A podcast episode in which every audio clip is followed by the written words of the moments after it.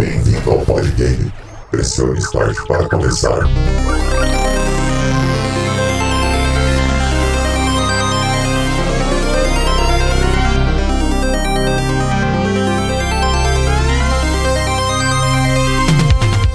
Sejam todos muito bem-vindos a mais um Podgame, o seu podcast semanal sobre games.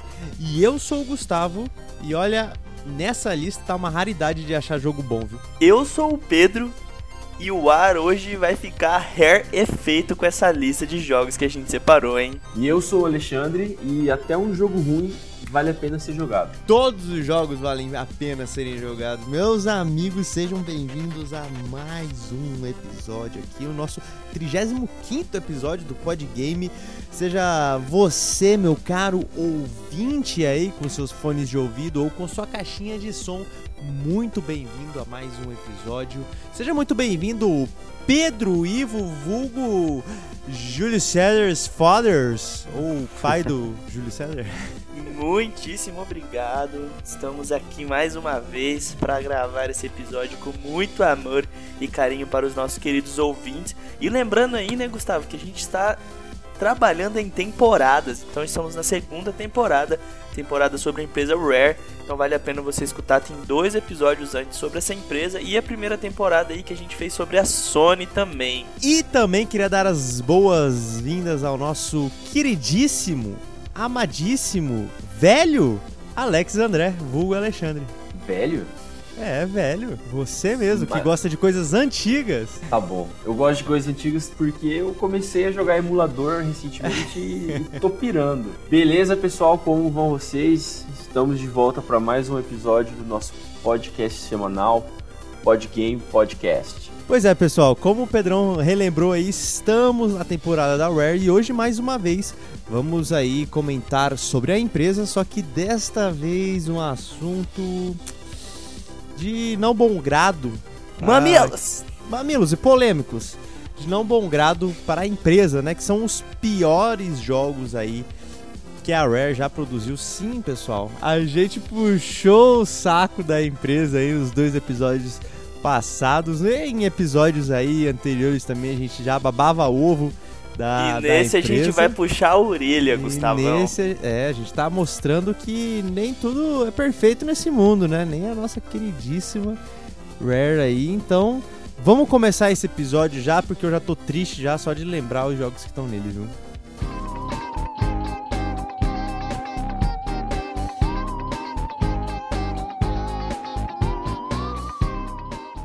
E o nosso primeiro jogo da lista de jogos ruins pra Dedel que a Rare produziu é Grabbed by the Ghoulies, publicado pela Microsoft Game Studios, que foi lançado aí no dia 21 de outubro de 2003 pro Xbox, de gênero ação, aventura e um beating up aí que eles tentaram fazer.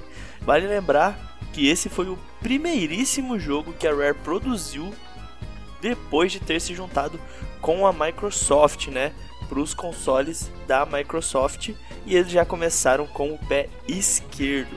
Nesse jogo, né, o plot do jogo, nós temos o, o protagonista chamado Cooper e ele e a sua namorada Amber estão procurando abrigo contra uma tempestade quando eles se deparam com Gullivan Hall, uma mansão de propriedade do barão Von Gull. Quando Cooper o chama de esquisito, Von Gull decide sequestrar Amber em retaliação.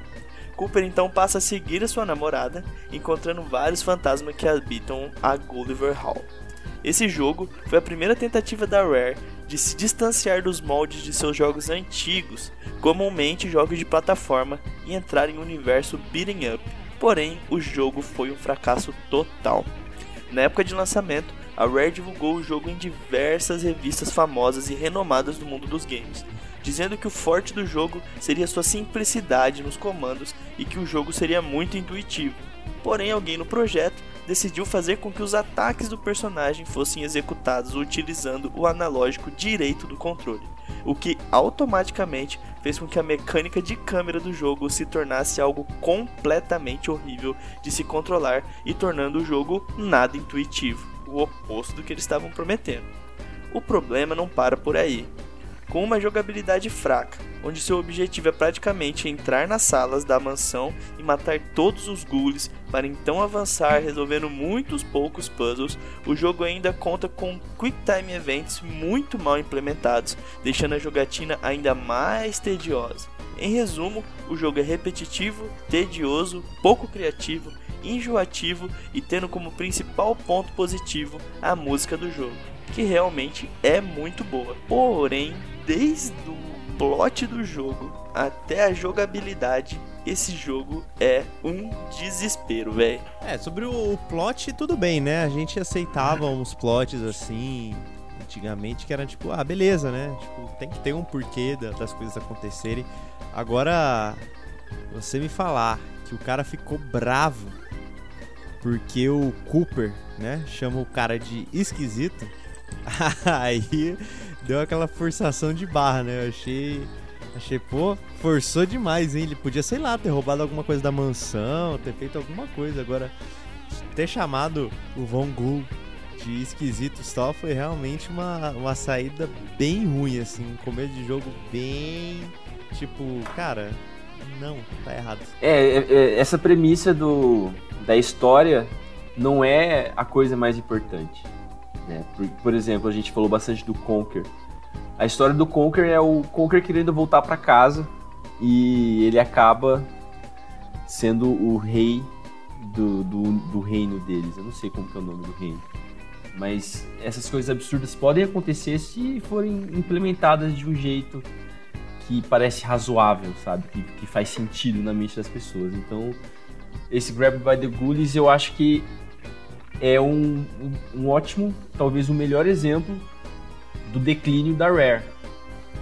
Porque eles tinham acabado. Eh, eles já não eram. não estavam com a Nintendo, né? E o problema era a Nintendo, porque a Nintendo não estava liberando dinheiro, a Nintendo não estava não tava acreditando no, nos projetos. Foi lá a Microsoft, comprou. Na época foi o, a, a maior compra de um estúdio do, da história, 300 e poucos milhões de dólares.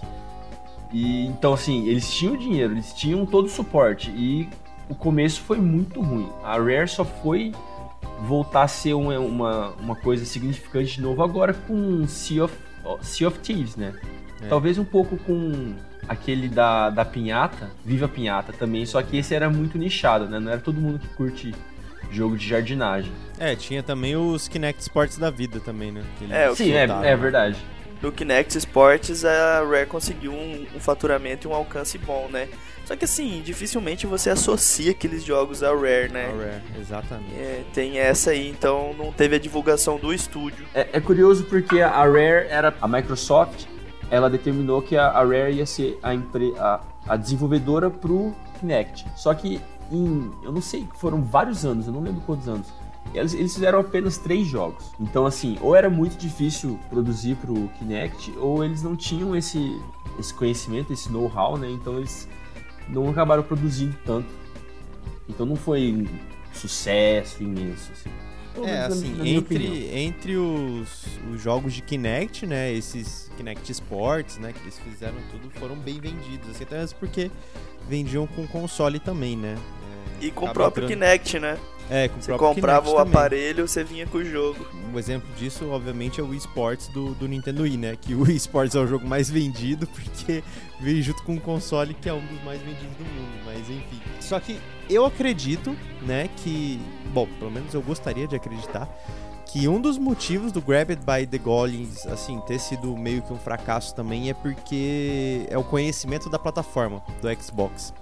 É, tudo bem, né? Naquela época lá, que a gente até comentou na primeiro, no primeiro episódio da temporada, que eles tinham. Quando eles foram lá pra Nintendo, né? Eles criaram vários jogos. É, eles hackearam, né? O Nintendinho, no caso. Aí no já, beleza, é, tá contratado, é, faz os jogos pra gente tudo mais. E a gente sabe também que muitos jogos, eles fizeram 60 jogos, né? Eu acho que em dois, três anos, eu não lembro exatamente quanto. Em um ano, na verdade. 60 jogos em um ano. E então a gente sabe, obviamente, que tem muito jogo ruim nesse meio. Só que agora você vai ver nessa época, nessa era Microsoft, né? É, não, não foram tantos jogos e são jogos de, de gosto duvidoso, assim. Pelo Grab the Goal ser o primeiro jogo, eu acredito que eles tiveram a dificuldade em se adaptar à plataforma nova. Porque assim como no Nintendo 64 os primeiros jogos deles já foram meio duvidosos, mas depois assim engrenou de um jeito que era sucesso atrás de sucesso, né? Então, eu se eu fosse, se eu tivesse falando tudo isso na época, eu acreditaria que, beleza, esse primeiro jogo foi ruim porque eles estão aprendendo como que é a plataforma Microsoft, como que é o Xbox, a arquitetura, essas coisas, e os próximos vamos mandar bala, né? Mas Foi infelizmente, um, né? foi um apunhalado de, de decisões ruins, na verdade, né? Quando eles decidiram colocar no manche direito os ataques, assim, sério, você tá com o personagem pra frente. Se você quer dar um soco pra direita, você tem que mexer o analógico direito pra direita. E aí o seu personagem vai golpear pra direita. Só que isso não funciona nunca no jogo, é horrível. É Você não horrível, tem- cara. Você não tem precisão pra fazer isso no jogo. E aí você perde o controle da câmera no analógico direito, que é algo intuitivo. Então, mano, já ferrou tudo. E os botões que você usaria pra atacar, tipo o X, o A, o B, não sei, tipo, simplesmente não atacam. É, fora isso, o jogo ele é completamente monótono. É, os Quick Time Events que tem, tipo assim, aparece uma sequência gigantesca de botão pra você apertar tipo B, A, X, A, X, Y, B e tipo, mano, isso não é algo legal. Tipo assim, é legal num God of War da vida, que você tá vendo uma cena de ação sinistra, o Kratos pula, enfia a faca no olho do gigante, você tem que apertar quadrado pra ele enfiar a faca mais fundo, beleza. É, Agora- e não é, não é uma sequência gigante, né? O God of É, War é tipo assim, aperta isso. um, aí depois aperta outro, e aí qualquer coisa aperta várias vezes, né? Depende do que tá acontecendo. E no Grabbed by the Goose aparecem 10, 9 botão diferente quando você toma um susto e você tem que apertar ali, tipo, mano, por favor, né? Foi uma sequência de decisões ruins que fizeram o jogo ser ruim. Teve junto o fato da plataforma do Xbox não ter sido grandiosa, né? O primeiro, o, O primeiro, primeiro Xbox, mas comparado aos títulos grandes de Xbox, Grabbed by the Ghoulies é um fracasso completo. E tem isso da Rare tá começando também que você mencionou. Acho que também influencia. É, como a gente comentou no, no último episódio, foi o maior fracasso da Rare. Mas assim, eu acho que o jogo tem, tem os seus méritos, assim. Eu, quer dizer, eu não, né? A gente fez um, um trabalho, um estudo aqui, né? As tarefas de casa, né? A gente fez, obviamente, esses jogos do Xbox a gente não consegue pegar pra experimentar, né? Assim, sentir é, na mão como que é. Mas assim, se você pegar o vídeo pra assistir do jogo, você já vê que a hora do combate é estranha. É uma coisa. Assim, se, se o personagem só andasse, acho que o jogo ia ser bonito, sabe? Ia ser bacana, assim. É, andasse, pulasse só, tudo bem. Mas a partir do momento que chega no combate, realmente é uma coisa que você vê, você vê outras pessoas jogando, você já vê que é estranho. E só que o, o gráfico pra mim ele me agradou muito assim, é uma mistura de 3D com, com cel shading, né, aquele gráfico um pouco mais desenhado. Eu achei muito bonito e comparar e ainda fazer o- a junção com a música ainda, né, a música ambiente, a música do jogo é, que tá acontecendo, eu achei assim muito bonito, de muito bom gosto. Infelizmente na- nas duas partes principais o jogo peca, né, que é o quer dizer, principais não, né, mas que ajudam o jogo a ser muito bom, né, que é a gameplay e, e o plot da história.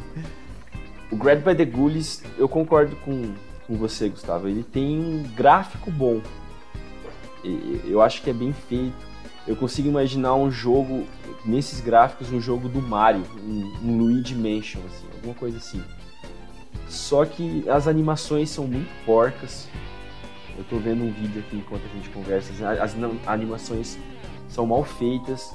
A história a gente já sabe, né? E eles podiam ter feito melhor, eu acho. Mas quem sou eu pra falar, não é? Eu não sou desenvolvedor. É, assim, ele tem, ele tem até algumas coisas exageradas, assim, né? Que realmente é pra ser exagerado, tipo, algumas expressões. Mas é pra ser cartunesco, né? É por, por isso também que ele tem esse estilo gráfico. Mas é aquela, cara. Se não te cativou na gameplay, pode ter o gráfico de Crysis, o gráfico mais bonito do mundo, mas se a gameplay Até for- hoje. for um- até hoje. Mas se a gameplay for um lixo, cara, não adianta, bicho. Não, não é isso que vai te prender no jogo. Pessoal mais novo aí, vocês conhecem Crysis? Crysis foi, foi um negócio que mexeu o mercado dos games, viu? Pois Vamos, vamos pesquisar, entender de onde que a gente veio. Durante muitos anos, aquela pergunta de seu PC roda Crysis? Até hoje, né? Assombrou muita Até gente. hoje. Até hoje ela faz ainda o sentido.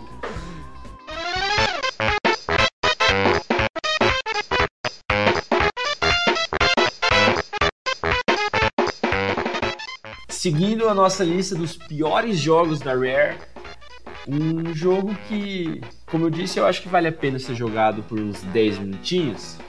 O nome do jogo é Banjo Pilot, publicado pela THQ, THQ, lançado em 12 de janeiro de 2005 para Game Boy Advance, no gênero de corrida ou kart. Só que não era kart, né? Era avião. Banjo Pilot era um jogo que tinha de tudo para ser bom, porém sofreu do mal da troca de donos da Rare. Inicialmente planejado para ser o Diddy Kong Pilot, o jogo foi todo desenvolvido com o personagem em foco. Isso tudo enquanto a Nintendo ainda detinha parte dos direitos da Rare. Porém, com a compra da empresa pela Microsoft, Banjo Pilot sofreu uma punhalada forte. A Microsoft não era concorrente da Nintendo nos mercados de port... A Microsoft não era concorrente da Nintendo nos mercados dos portáteis, então não viu problemas da Rare continuar com os projetos para o GBA. Porém, a Nintendo proibiu que a Rare utilizasse seus personagens no desenvolvimento do jogo, fazendo com que todo o projeto fosse planejado novamente. Com a remoção do personagem, o jogo parece ter perdido muito mais do que apenas Diddy. Banjo Pilot ficou com um aspecto vazio, perdendo sua atmosfera de corridas de aviões precisas e divertidas com a reestruturação que sofreu. Além de tudo, as músicas do jogo Diddy Kong Racing foram portadas para o Game Boy Advance, o que resultou em uma enorme perca de qualidade naquelas músicas, que eram tão boas e queridas. Eram corridas de kart básicas, na verdade não eram kart, eram aviões, como eu disse. Uma, uma plataforma limitada para esse tipo de jogo. Músicas irritantes com baixa qualidade. Banjo Pilot ganha seu lugar nessa lista. E, pessoal, 10 minutinhos, vale a pena jogar. Duas, três corridinhas, só pra você falar, eu estive lá e eu posso dizer que é tão ruim quanto o Pedro falou, ou o Alexandre falou, ou o Gustavo falou. Mas eu entendo por que eles fizeram isso. Porque tá, já estavam já estavam fazendo e era pra ser do Diddy Kong. Não deu, vamos fazer do Banjo. Tá bom, eu entendo. Tem que continuar o projeto não vai jogar fora. Mas só o fato de fazer um, um- um- um jogo de corrida pro GBA e com essa qualidade que vocês podem ver no YouTube, dá a sensação de que eles só queriam pegar a grana do, do personagem, sabe? A grana que o Banjo ou o Diddy conseguem trazer. Porque não, não foi um jogo que foi feito com carinho que nem os, os originais do 64. Foi, um- foi um jogo. Meh. Caça-níquel. Yes, baby. É, na verdade ele começou sendo um, um jogo feito com carinho, né? Só que eu acho que a pressa de ter que trocar, né, acabou prejudicando muita coisa. Se você olhar, tem algumas imagens de quando o jogo ainda era Diddy Kong, é, Diddy Kong Pilot.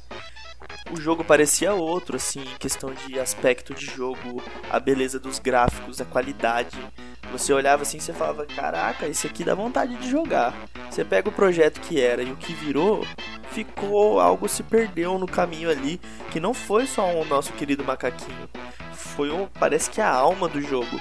As corridas de aviões, né, nessa pegada de corrida de kart que eles chamam, né? Quando você joga uma corrida de kart, você tem aquela sensação de dar o drift, você tem aquela sensação das curvas, etc. Se você vê essa corrida de avião que eles fizeram, você não tem nada disso. As corridas parecem muito muito mecânicas, muito repetiti muito repetitivas, sabe? É verdade. Fica meio confuso de você entender o que realmente eles queriam com esse jogo. O que, além do que o Alexandre disse, que é coletar um pouco de dinheiro da franquia que já tá famosa, né? É, e fora o sucesso que foi o Diddy Kong Racing, né? E eu entendo por que, que chama de jogo de kart. Porque não é um jogo de avião, ele tá grudado no chão. Você pode subir dois metros no ar só. É é um jogo de kart que você tem que seguir a, a pista. Tá bom, ó, eu vou mudar a minha opinião. Eu não quero jogar Banjo Pilot, tô fora. Cara, eu tenho, eu tenho só um problema, assim, porque pra mim, né? Isso é uma opinião pessoal minha, né? Não, pra mim, jogo de corrida não dava, cara. Não dava no Game Boy Advance. É, eu que já tive o Game Boy Advance, né? Cara, não, não dá de jeito nenhum. É, ainda tentei até jogar Mario Kart, né, do, do Game Boy, também não, não desce. Pra dizer aí que. Assim, teoricamente Mario Kart é o melhor jogo, né? De, de kart do Game Boy, né? Deveria ser, mas. Se nem esse jogo conseguiu me cativar a querer jogar outros jogos de corrida, que outro jogo iria fazer isso, né? Obviamente o Banjo Pilot não foi um deles e o Diddy Kong Pilot também não ia ser, pelo visto. É, pra dar certo, eu acho que no Game Boy Advance ali, pra você colocar corrida, você precisa de algo um pouco mais isométrico pra conseguir fazer. A gente já falou do episódio das piores capas, né? Tem aquele jogo Carnage, Carnage, que ele ficou com uma, ele tem uma nota altíssima, ele é um jogo de qualidade extremamente boa, porém a capa é uma bosta. E ele é isométrico. Então assim, é pegada de rock and roll racing, sabe? Sim. Aí você consegue fazer um bagulho massa. Top. Agora, velho. Banjo Pilot foi um. A Rare.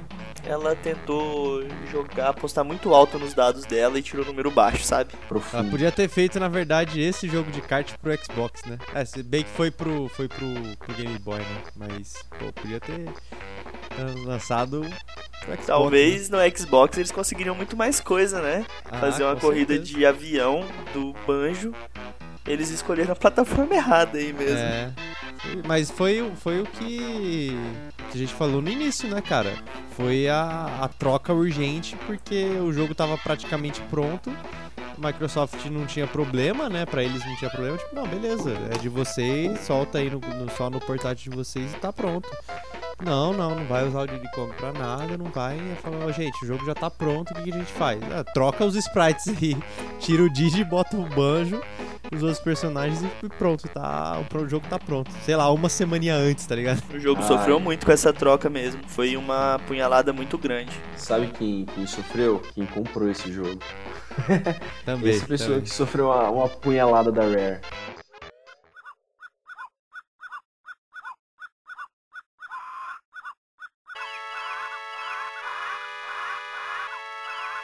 Ah, e o próximo jogo, né, que chegamos numa discussão aqui interna até sobre esse próximo jogo, que é Conker's Pocket Tales, que foi publicado pela Rare, né, lançado em 8 de junho de 1999 pro Game Boy Color, do gênero de ação e aventura.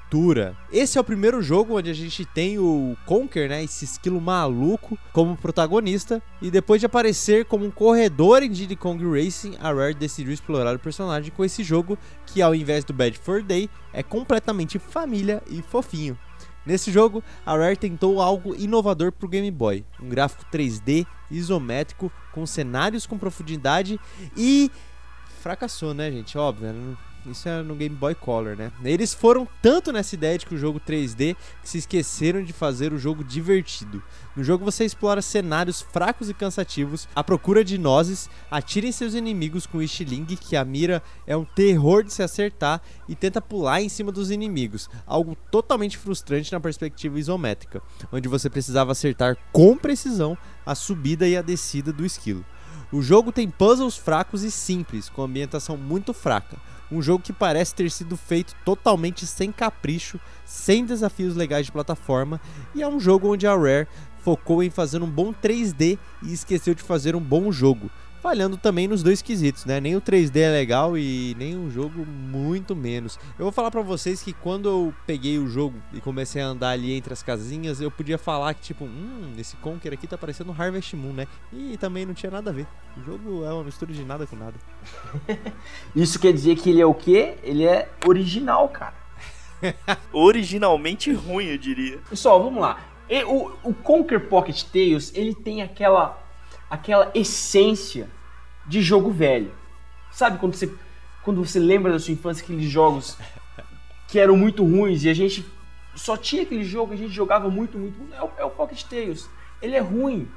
De um jeito que aquece o coração, cara. Cara, inclusive, ainda bem que você falou isso. Quando eu fui procurar sobre o o Grabbed by the Goalies, cara, eu vi nos comentários assim muita, muita gente falando: "Nossa, esse é o jogo que eu jogava quando criança". Nossa, que legal. Finalmente eu descobri o nome e tal. E aí, depois os comentários. Esse jogo é ruim hoje, viu? Mas quando eu era criança. Cara, é exatamente isso que você falou. A gente não sabe mais, a gente não tem essa sensação de só ter um jogo, sabe? Eu só tenho dois jogos, três jogos, eu ganho um jogo por ano dos meus pais, porque no passado é. era assim. Hoje em dia tem, tem muito, muito, muito, muito jogo e tem muito jogo barato. Dá para jogar. Tem muito jogo, entende? Então não é fácil esse jogo ah, que te ah, prende olha. e você vive dentro dele. Mas eu acho que isso não justifica não, cara. A Rare, ela tentou ser ousada aqui. Ela falou: "Vamos pegar um console super limitado que o Game Boy Color e vamos fazer um jogo 3D?" É... E ficaram nisso. E, cara, eles esqueceram de que o jogo não é gráfico. O jogo não é você botar um 3D e as pessoas vão falar: Uau, olha que obra-prima. O jogo, cara, você simplesmente cata nozes, não tem um objetivo propriamente dito no jogo, tá ligado? Os cenários são repetidos, são fracos. Cara, mano, uma visão isométrica 3D no Game Boy Color, como que você usa um estilingue? Me explica. Não tem, cara. Você e os um... NPC? Repetido? você já viu, você viu os NPC? Eles são muito feios, cara. Muito. São. É tipo uma noz gigante com um olho. Quando eu vi pela primeira vez, eu não consegui parar de rir. Cara, e o, e o pior é que assim, o, o Pedro ainda falou, né, visão isométrica, só se, se você olhar, tipo, realmente o jogo é em visão isométrica. Só que, tipo assim, tem muita parte do jogo que, tipo, não é isométrico direito, tá ligado? É tipo um 2D, assim, visto. É tipo frente, assim, isométrico. Assim, é, é tipo. É... Era o que dava pra fazer de isométrico na época, né? Tipo, pro Game Boy Color, no caso, né? Porque como a gente já sabe, antigamente eles já faziam jogos isométricos aí para plataformas tão inferiores quanto. E. Só que, pô, né? Tem, tem umas partes no cenário, tipo assim, que você vê um cacto. Aí o cacto tá todo 3D, o sprite dele. Tem sombrinha, tudo bonitinho. Aí do lado dele tem uma árvore seca. Que ela parece que ela tá desenhada no chão de lápis, tá ligado? não não é. tem um nada. Esse é o tipo de gráfico bonito da infância. Não, o gráfico bonito pra mim era o Pokémon na infância, me desculpa. Pokémon era do peru, velho. Mas deixa eu falar umas particularidades aqui do Conquer Pocket Tales. Hum. Esse vai ser o único Conquer que existiu ou vai existir direcionado para crianças, né? que não é um jogo adulto. Porque depois de Bad for Day, o Conker, se, se voltar a existir algum jogo dele, ele tá carimbado com o personagem adulto, tá ligado? Não funciona mais você fazer um jogo fofo do Banjo, do, do Conker. Ou o Banjo aparecendo aí. Mas o Pocket Tales, então, é, é o único lugar que você vai poder experimentar isso. Além disso, o, o Pocket Tales ele não tinha essa intenção de, de ser um. Tá, eles não tinham intenção de ser um jogo bom. Pronto, falei, falei. Eles não tinham intenção de ser um jogo bom, mas eles queriam apresentar o Conker, porque eles já estavam fazendo o Bad for Day. Só que na época era outro nome, outro jogo, também era para criança. E além disso, a última, a última coisa que eu tenho para falar de Conker Pocket Tales é que ele era um, um cartucho que funcionava tanto no Game Boy quanto no Game Boy Color. E quando o cartucho era colocado no Game Boy mais antigo, ele se, o jogo se adaptava e ele perdia as cores, eu acho que perdia alguns sons ou alguma coisa assim, texturas. Ou seja, mas ficava rodava. pior ainda. Sim, mas aí ele estava disponível, ele funcionou. Que é uma coisa a mais, entende? Ó, oh, velho, se você colocasse os Pokémon no Game Boy também, você conseguia jogar e eles ficavam top ainda, filho. É, mano. Só o, não tinha Pokémon a corzinha das cidades. Gold só. funcionava é. no Game Boy normal? O Gold eu não sei. O Gold eu não sei, mas o Red, o Yellow Green, também. Yellow funcionava. Ah, sim, mas Gold eles eram pro, pro Game Boy original. Sim, mas aí eles também funcionavam no Color. Aí eles tinham as corizinhas. As cidades tinham as corizinhas no Game Boy Color. Ah, será que é por isso, que o nome era Color do, do Game Boy? Sim, tanto é que a versão de Pikachu, que foi uma das primeiras, veio com Pokémon Yellow por causa disso. Tipo, pra mostrar que que era isso possível a fazer, entendeu? Mas assim, cara, sério, esse jogo você cata nozes, velho, e você tem um contador de nozes. E uhum. praticamente é isso, velho. Andando por cenários, tipo, que não tem uma conexão direta ou um objetivo claro. E, sério, velho, pular na cabeça de um inimigo nesse jogo é um desespero por si só, velho. É quase você acertar um jogo de batalha naval, tá ligado? Você tem que pular na hora certa que o personagem vai passar embaixo de você, calculando a sua queda, porque senão você não vai acertar. E pronto. Um isométrico 3D de Game Boy Color fracassadíssimo. É, realmente era uma, uma negação. Assim, eu não queria ter tirado méritos desse jogo, né? Porque todas uh, o que eles arriscavam antigamente de fazer diferente dava muito certo, né? Assim, foi com Donkey Kong Country, deu muito certo. É, antigamente, né, eles faziam aquelas essas peripécias aí, né, de, de, isométrico no console que não dava, botava o 3D no, no, coisa que não dava e dava certo. Só que infelizmente esse daí eu acho que tentou inovar tanto que que não deu. E eu acho que também eles não sabiam ainda o que fazer com o Conquer direito, né? Tanto é que só depois Cara, que ficou bom, né? Sério, eles podiam ter metido um joguinho de plataforma do Conker no Game Boy Color ali, que se eles tivessem trabalhado com criatividade, Sim. era batata.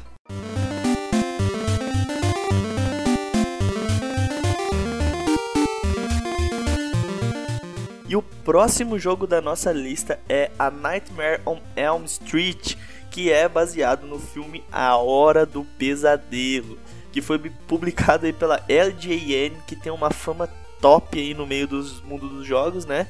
Lançado em outubro de 1989 para o Nintendinho do gênero plataforma. A LJN é muito conhecida por seus jogos terrivelmente ruins, e esse não escapa dessa regra. Porém, é bom ressaltar que a LJN não desenvolvia os seus jogos, ela os encomendava de estúdios e a Rare chegou a ser um dos estúdios em que a LJN comprava jogos. A Rare já era uma empresa muito competente quando esse jogo foi desenvolvido. Porém, por se tratar de um jogo de um filme, a empresa ficou com aquele velho estigma: prazo curto para que o jogo fosse lançado próximo ou junto ao filme para que isso alavancasse as vendas, ou seja, publicidade gratuita. O maior problema desse jogo é o fato de que nada, eu digo absolutamente nada no jogo faz sentido ou referência ao filme Pesadelo em Elm Street. O protagonista é um personagem aleatório que enfrenta ratos, morcegos e cobras enquanto avança nas fases coletando ossos. Isso mesmo, ossos. O que caralho os ossos têm a ver com a hora do pesadelo? Alguém pode me explicar? A única coisa que nesse jogo faz referência ao filme é que ele está em Elm Street e pronto. Fora esse problema de referência, o jogo tem uma jogabilidade travada, controle de movimento ruim, o jogo é muito limitado, não permitindo que o jogador entre em nenhum lugar do mapa, somente vá para frente e para trás, coletando ossos e tacando faca em rato. Taca faca em morcego, taca faca em rato, coleta ossos e pronto. Não tem história, não tem nada o jogo. Diálogo, porque eu vi, eu vi uns vídeos desse jogo, nunca cheguei a jogar. Mas eu me imagino, eu acho que vocês também fizeram esse exercício. Eu sou um fã de A Hora do Pesadelo, saiu um jogo, eu vou comprar o jogo e jogar isso aí. O que, que eu vou sentir, entende? Porque é, é uma, é uma mentira completa. É um negócio que devia ser proibido. Tinha nada a ver com o filme, cara. Puxa, puxa vida. É, mas tem muito jogo de filme, desde antigamente até hoje em dia, que realmente tem umas coisinhas nada a ver, assim. Tipo, ah, realmente bota ali pra ter uma gameplay, né? Pra ter alguma coisa diferenciada, sei lá. Tanto é que os boss aí desse, de, desse jogo, né? Eles, ele tem algumas referências do Fred Krueger, né? Tem um até que, que é um monte de bolinha e é a garra dele, né? A mão que, com as garras É. dele. Então, Tem tipo um assim, que é um monte de bolinha e a cabeça na ponta, mas tipo, É. Mas, tipo, não tem o Fred Krueger, né? não, que O- porra é essa, cara? É um, tipo, sei lá, um, um Fred Booger. O Fred Krueger. Mano, eu, eu acho que assim, tipo, de verdade. Os caras contrataram a empresa com prazo curtíssimo pra terminar o jogo. E eles meteram uns sprites de uns ratos, de, uns, de umas aranhas, uns bagulho nada a ver, andando pra lá e pra cá, umas facas voadoras que tenta te acertar. E. Mano, toma aí, LJN. Esse É, e, é o, o e é o personagem dando soco, dando voadora nesse, dos bichos, né? Tipo, um negócio nada a ver. Tem os. Tipo, os- não é zumbi também, né? Uns mortos-vivos ali que fica andando igual o Frankenstein, assim. Uns negócios nada a ver. Mas aí que, que bate a curiosidade de ler o, o card, o, a caixinha, né? da- do jogo. Porque às vezes deve ter ali a sinopse de tipo, ó, esse aqui é outro fulano. que teve os sonhos invadidos pelo Fred e não sei o que e tal. E aí, bom, se, se tivesse sinopsezinha aí, tudo bem, né? Mas até hoje, né, o que a gente espera de um jogo de, de filme é que ele, né, tem a ver com o filme, né? Por favor, né? no, no, no, que, no que se dizer ao, ao filme, né, em adaptação ao filme, realmente é uma vergonha. Mas por ser um 2D ali, é, se não tivesse o nome, né, de, de O Pesadelo na Rua Elm, eu acho que poderia ter sido um jogo bacaninha, assim, sabe? É um 2D. É porque não tinha muito como inventar 2D naquela época, né? Não tinha como fazer muito diferente, assim. A gente teve o Castlevania, teve o Ninja Gaiden aí, que por si só já são bem diferentes, né? São estilos diferentes. No caso de, por exemplo, o Ninja Gaiden você é bem mais rápido, né, para fazer as coisas, e o Castlevania você já vê que é bem mais travado. É, fora os beaten ups que tinha na época também, né? Acho que Double Dragon tinha saído também pra Nintendinho. É, próprias Tartarugas Ninja, só que é, é, quase mais do mesmo, né? Só que esse jogo ele peca, né? Por ser assim, nada a ver com, com o filme. É, realmente é um jogo só pra vender por causa do filme. Mas assim, não tem nada a ver. Você sair socando ratos e coisas sendo um humano não faz, faz sentido e não faz, né? Porque assim, sei lá, às vezes o cara tem pesadelos com ratos, né? Aí ele tem que enfrentar os pesadelos dele desse Porra, jeito. Mas, mas me dá uns ratos com cara de Freddy Krueger, pelo menos, por favor, vai. Pelo menos, né? Então, o, o, grande problema do jogo, na verdade, é não ter nada a ver com, com, com o filme, né? Aí se você ignorar isso, você pode até. Ah, mas sei lá também, o jogo é meio perdido, assim. Você tem meio que um, um, um mapa lá fora, né? Não não é o mapa lá fora, assim. Você vai passando de fase, mas aí você pode ir entrando nas casinhas, né? Em resumo, o jogo é isso. Você pode ir entrando. É, eles tinham pouco tempo também, né, cara? É, tipo, mano, o filme vai sair. O hype do filme. É, o filme vai sair em tantos tempos, você tem esse tempo para fazer um jogo. E fazer jogo não é assim, né, cara? A gente sabe. A Aí gente até cara... tem que ver se esse jogo, na verdade, já não tem um jogo igual esse, tá ligado? E só substituir os sprites e botaram, sabe? Certeza que, é bem que eles usaram. É, usaram talvez... os sprites aleatórios que eles já tinham guardado. É, nem, talvez nem eles já estavam desenvolvendo esse jogo e aí apareceu a oportunidade e falaram: é. tá aí, vamos fazer esse cara Pronto. aqui virar um, a Nightmare on Elm Street, foda-se. Então a gente precisa do jogo em uma semana, a gente consegue? Consegue, já tinha terminado tudo. Foi só trocar um sprite aqui, botar um Fred Krueger ali, botar ali a logo do filme. É, e pronto. Vergonha, Rare. Mas aí a gente, tipo assim, eu, eu acredito que nesse jogo a gente pode tirar um pouco do peso deles por conta do, do prazo e do contrato, tipo, ter sido encomendado o jogo com prazo curtíssimo para ser desenvolvido, né? Sim. A gente pode tirar um pouco agora. Podia ter sido criativo, né? Podia Pelo ter feito um, algo criativo. Podia não ter aceitado também, né? Falar, não, cara, eu não vou, não vou Money, participar bitch. disso. É. é, a, gente, a gente tem que ah, aceitar mas... também que, que foi nessa época aí que eles fizeram 60 jogos em, em um ano, né? Assim, igual a gente falou no, no primeiro episódio Sim. lá, eles ah, tiveram é, saiu muito bons, jogo ruim naquela saiu, época. É, e aqui a gente tá expondo algum deles. Não se fala não pra dinheiro, amigo. Quando os caras vêm e falam, vou te dar dinheiros, faça um jogo. Você aceita.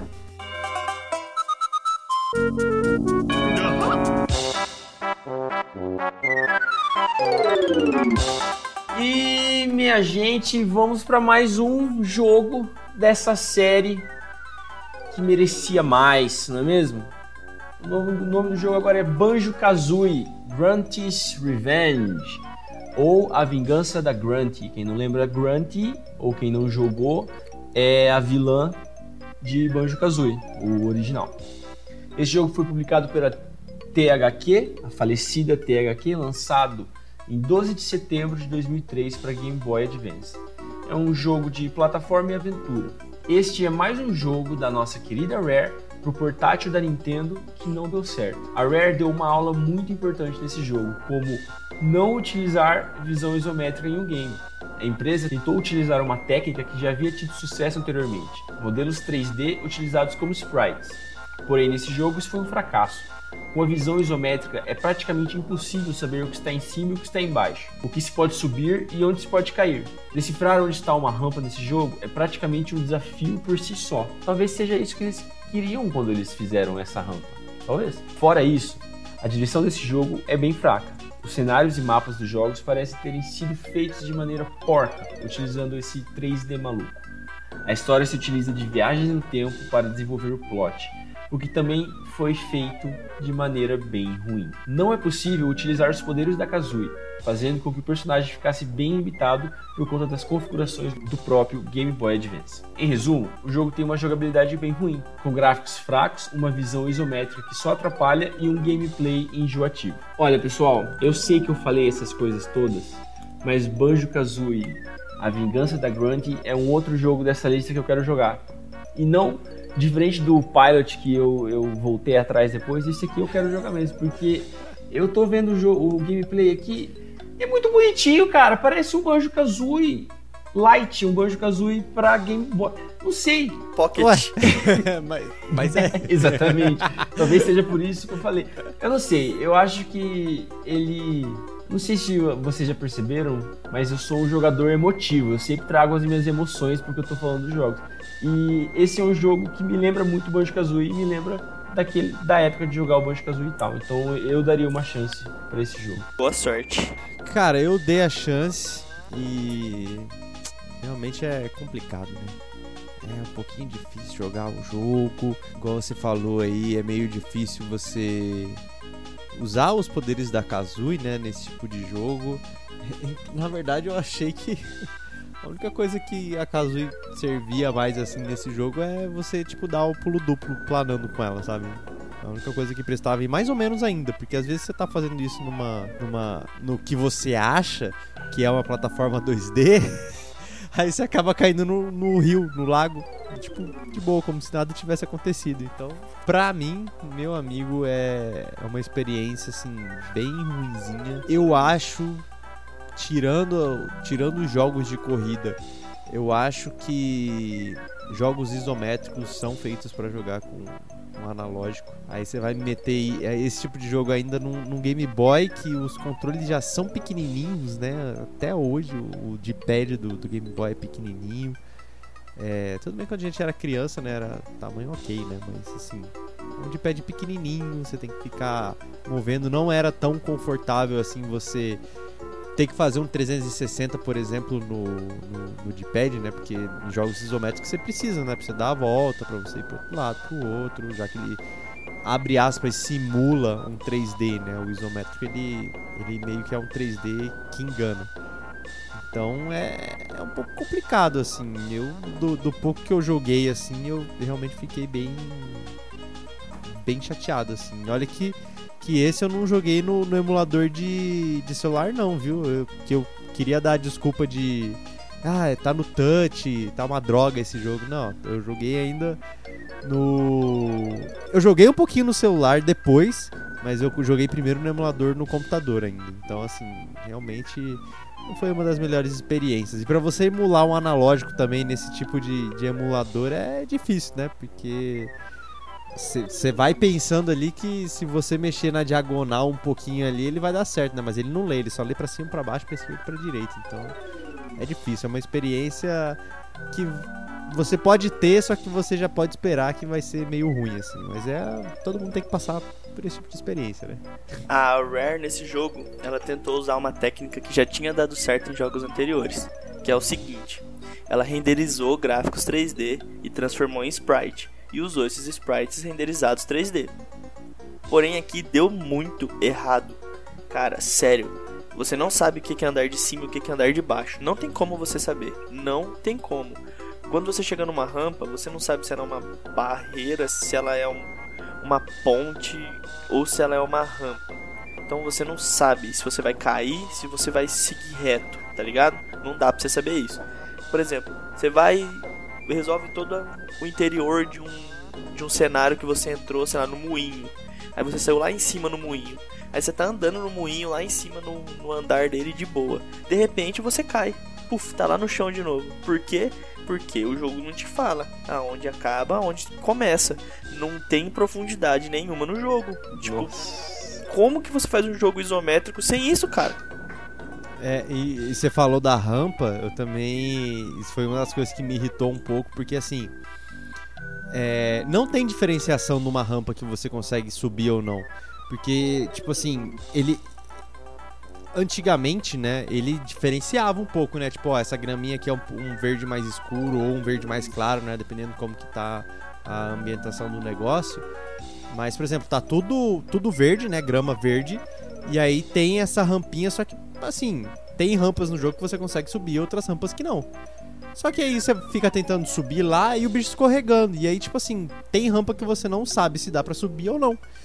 E aí, tipo assim, fru- frustra mais ou menos, né? Porque assim, você vai, tenta, tipo, ó, tem esse caminho, tem o outro caminho, mas não. Tipo, você vai ter que dar uma de idiota lá, subir. É, e às vezes até tentar, porque quando você dá um, um pulo, assim, uns, uns pulos com a Kazooie, você até, tipo, ah, agora, agora vai dar pra eu subir isso daqui. Porque não são rampas, assim, que desliza, que vai muito longe, né? São rampas curtas, teoricamente, né? E, mas mesmo assim, cara, é, é frustrante, é uma coisa. Acho que a parte da direção de arte da a experiência, né, com, com o jogador foi, foi um pouco prejudicada com isso. Eu concordo. Eu concordo com os senhores, viu? É, não vou mudar a minha opinião, mas não dá pra saber o que diabos tá em cima e o que diabos tá embaixo. Ele tava andando aqui e de repente o bicho que eu achava que tava em cima do prédio deu um soco no banjo. Eu não entendi nada. Mas faz parte do charme, pessoal, porque o banjo é engraçadinho. Que bela bosta.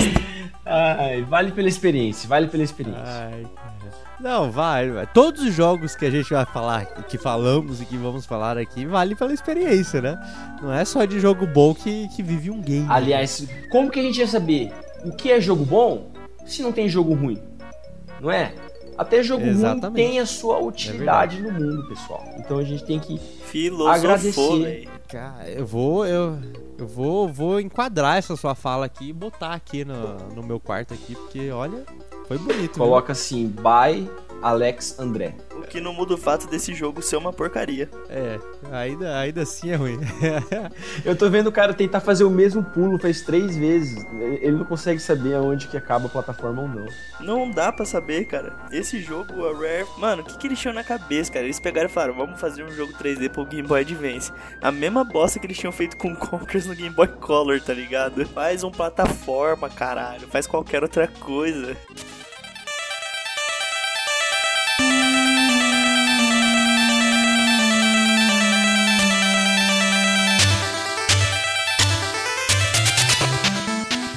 Mais um jogo aqui na nossa lista de filmes. Pois é, nosso segundo jogo de filme aqui. Nessa leva também, né, da Rare de 60 jogos aí do Nintendinho em um ano. É Beetlejuice. Ele foi publicado pela LGN também, e é a mesma do O Pesadelo da Rua Elm. E foi lançado em maio de 1991 pro Nintendinho do gênero ação e aventura. Mais uma dobradinha nessa nossa lista, viu? Outro jogo de filme encomendado pela LGN para o Rare e mais um jogo triste de se ver. Esse jogo ele sofre com o mesmo problema que é a Hora do Pesadelo. Apesar do protagonista ser o próprio Beetlejuice, nada do resto do jogo faz sentido. Alguns dos cenários do jogo incluem um céu, que não sei porquê, até mesmo porque no filme não tem um céu ensolarado igual aquele, né? O mundo do Beetlejuice não é ensolarado igual o céu do jogo. Buracos onde você mata besouros, né? O que deve ser algum trocadilho por causa do nome do filme. E outras coisas mais, né? Fora isso, o jogo ainda tem um problema gravíssimo, né? Que eles não mantêm um padrão de jogabilidade. Alguns inimigos eles são mortos com um pulo na cabeça e outros, ao se pular neles, você simplesmente morre, assim, você nem sabe o porquê, não tem nada no inimigo que, que tem uma indicação, né, de onde que eles podem ser acertados, né, ou então que você vai ser acertado por eles e você vai morrer, né, então, assim, realmente não tem um padrão. Fora que os inimigos também são desconexos, né? Tipo escorpião, abelha, aranha por todos os lados, cenários perdidos e sem conexão nenhuma com o filme, a não ser, obviamente, o personagem principal, que é o Beetlejuice, que pelo menos se parece, né? Diferente do, do, do Fred Krueger. Ali, pelo menos, ele se parece com o personagem. Inclusive, é uma coisa curiosa nesse jogo que eu, eu não entendi por que, que tem algum momento na gameplay ali que você troca pra, pra, pra uma múmia, parece. Eu fiquei, cara, o que, que, que tá acontecendo? Ele troca a vida por outra e aí ele consegue tacar rajadas. Fiquei confuso e, e realmente não faz nenhum sentido ter tudo isso de bicho, porque também não tem no filme, né? Poderiam ser outros mortos-vivos ao invés de, de besouros, ou de abelhas, baratas, essas coisas. Mas deve ser realmente um trocadilho. Ou então a empresa viu, né? Já que eles provavelmente não assistiram o filme, eles viram e falavam: hum, Beetlejuice, besouros. Ah, então vamos fazer aqui uma guerra de besouros com abelhas e outros animais. E, em resumo, foi isso. Eu não sei se os nossos ouvintes assistiram Beetlejuice. Vocês assistiram, meninos? Ah, não tinha como, né? Sessão da tarde bateu aqui. É. Eu assisti sim. Beetlejuice é praticamente uma situação onde contratam um fantasma, um morto-vivo, para assustar pessoas que querem comprar uma casa. Quem nunca? E por que que tem besouro no jogo? Por que que tem escorpião? Por que, que as fases são plataformas infinitas em formatos de nuvem que você tem que subir? É, sabe, eles podiam ter feito um jogo sobre assustar pessoas dentro de uma casa. Ia ser genial, pensa. Se você tivesse diversas fases onde você tinha que assustar diversas famílias, cada uma mais difíceis que as outras, não ia ser algo tipo impossível de se fazer. O, o gráfico do jogo era bonitinho é. pra época foi bem Sim. trabalhado. Você consegue identificar que o personagem é o Beetlejuice. De tão preciso que foi a, o spritezinho dele. Então, cara, é aquela. LJN chega, liga. Oi, Rare, tudo bem? Tô precisando de um jogo. Vai sair Beetlejuice mês que vem. Preciso de um jogo do Beetlejuice. A Rare fala, Money? Que é Opa, quero. E tá aí, essa bosta. No final, não tem clímax nenhum. Eu vou dar um spoiler aqui, desculpa, mas não tem clímax nenhum. Ele só pula, sobe umas plataformas, daí deixa de ser plataforma, vira nuvem, daí ele atravessa uma porta, ele dá uma piscada pra câmera e é isso aí, acabou o jogo. Você tem que pedir desculpa para as pessoas que resolveram jogar por causa desse comentário, né? Pessoal, desculpa ter estragado a história do jogo. Eu sei que saiu faz pouco tempo, mas é, eu não tenho desculpa. Problema de vocês. Esse jogo aí eu, eu concordo. Ruim, zero e pode ficar esquecido. Ah, não sei. É mais um jogo de plataforma, né, cara? Não tinha mais ou menos como, como você fazer coisas tão diferentes assim dessa época, né? Então, assim, eu também diria que é um pouco mais do mesmo. Então, assim, gente, na moral, se quiser jogar assim pra. Se quiser ver o vídeo, né? Se quiser. Acho que nem a gameplay deve ser tão diferente assim por ser meio padrão do que tinha na época, assim. Alex Kidd, que é o jogo mais competente também, é um, um, jogo nesse, nesse formato, assim, né? De, de você bater nos inimigos, essas coisas. Mas, assim, é, assista, veja como é por curiosidade. Se quiser jogar, saiba já por nós que a gameplay é ok. Mas assim, não é um jogo que você vai falar, tipo, ah, eu vou terminar esse jogo aqui, né? Esse jogo aqui é legal pra eu terminar é bem isso. A LJN, ela tá de parabéns. Mano, publicado pela LJN é um um título que se você ler, você já pode esperar que vai ser bosta. A chance é gigantesca. Tipo assim, pensa comigo, você tá jogando um jogo e você avança diversas fases, certo? E aí você vai e acha um inimigo e você pula na cabeça dele. Aí você matou ele. Aí no outro você vai pula na cabeça dele e você morre. E aí você tem que começar tudo de novo. É, é desesperador. Desesperador. Inclusive tem um vídeo do Angry Video Game Nerd sobre esse jogo. Tipo, cara, é assustador. Tem outra coisa que eu queria ressaltar sobre esse jogo aqui, que é tipo assim, você tá andando na plataforma. Aí você cai pro andar de baixo da plataforma, certo? E aí se você for para a esquerda da plataforma que você tá embaixo, onde teoricamente você tinha que ter um uma barreira do, da plataforma anterior. Não, você simplesmente passa por ela, cai no abismo e morre. E é isso aí, você que foi noob. Né? Tipo, foda-se, não é os meus sprites Como, cagados como aqui. que você não. viu? Como que você não viu que não tinha uma barreira invisível? Tipo, mano, por favor, please, please. Como que a plataforma que eu tava, ela é o ela flutua? Tipo, mano, tem tem até o marronzinho da terra embaixo dela, mas não, você consegue simplesmente ir pra esquerda e morrer. Tudo te mata nesse jogo do nada. E esse jogo não tem nada de Beetlejuice. Só o Beetlejuice. Só, é, só o personagem, só. Botaram a skin do Beetlejuice.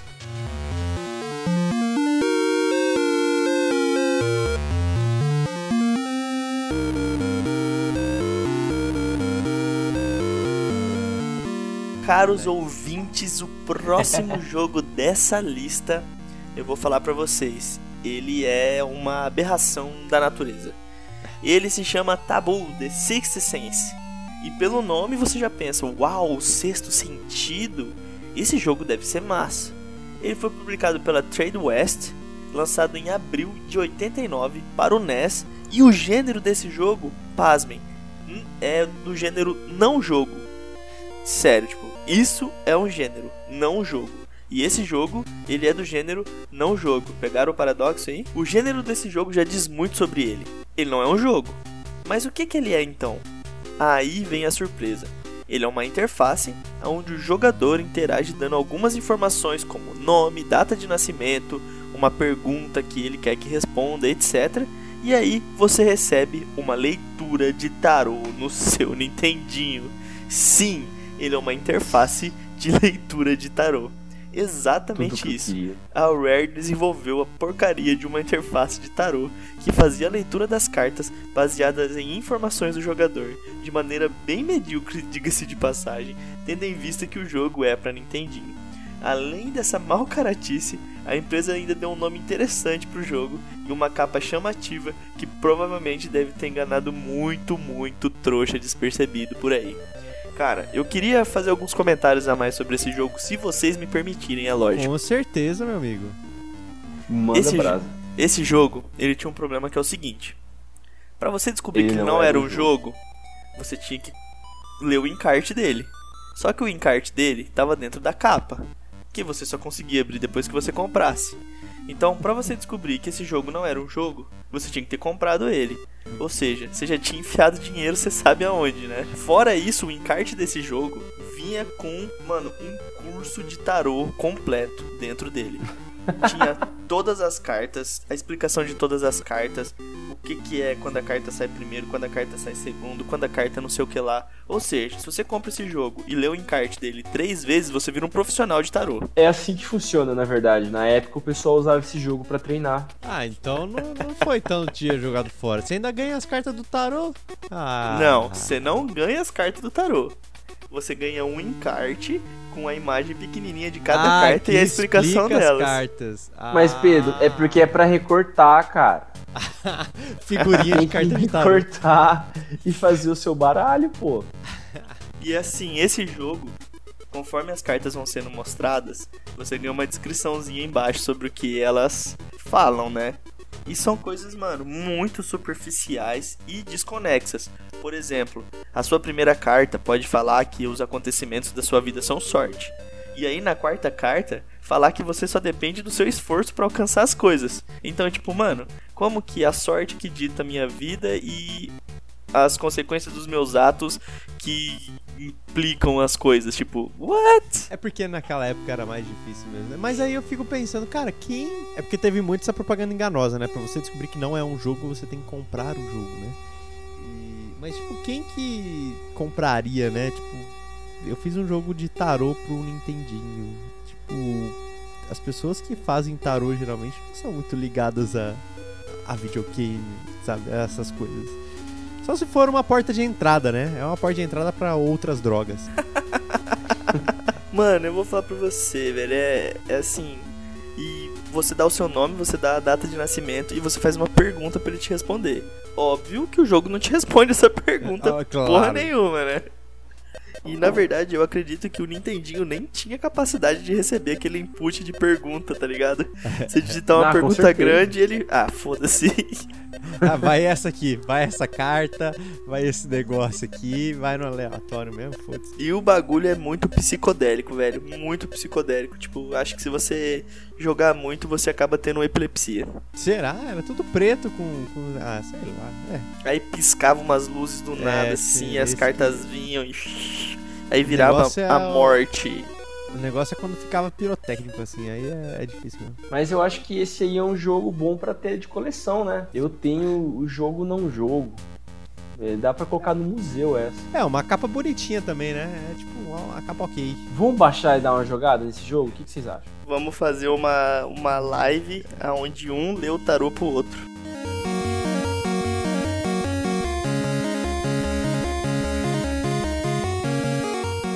E mais uma vez, temos aqui um jogo de Nintendinho. Sobrou só pra mim os jogos de, de, de filme aqui, da lista do Nintendinho aqui, que a Rare participou. Que o jogo dessa vez é Who Framed Roger Rabbit, pra quem na tradução aí no português brasileiro, o filme Uma Cilada para Roger Rabbit, né? Ele foi publicado também pela LGN, lançado em 1 de setembro de 89 pro Nintendinho, né? E o gênero era ação e aventura e eu ainda adicionaria um point and click aí. Eu não sei se o point and click ele se enquadra nesses gêneros, mas enfim, pra mim é um gênero separado.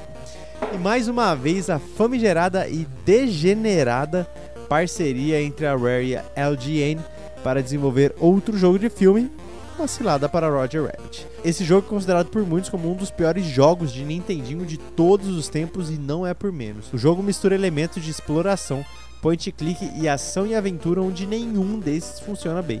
O jogo tem controles horríveis, cenários confusos e uma mecânica bem pobre.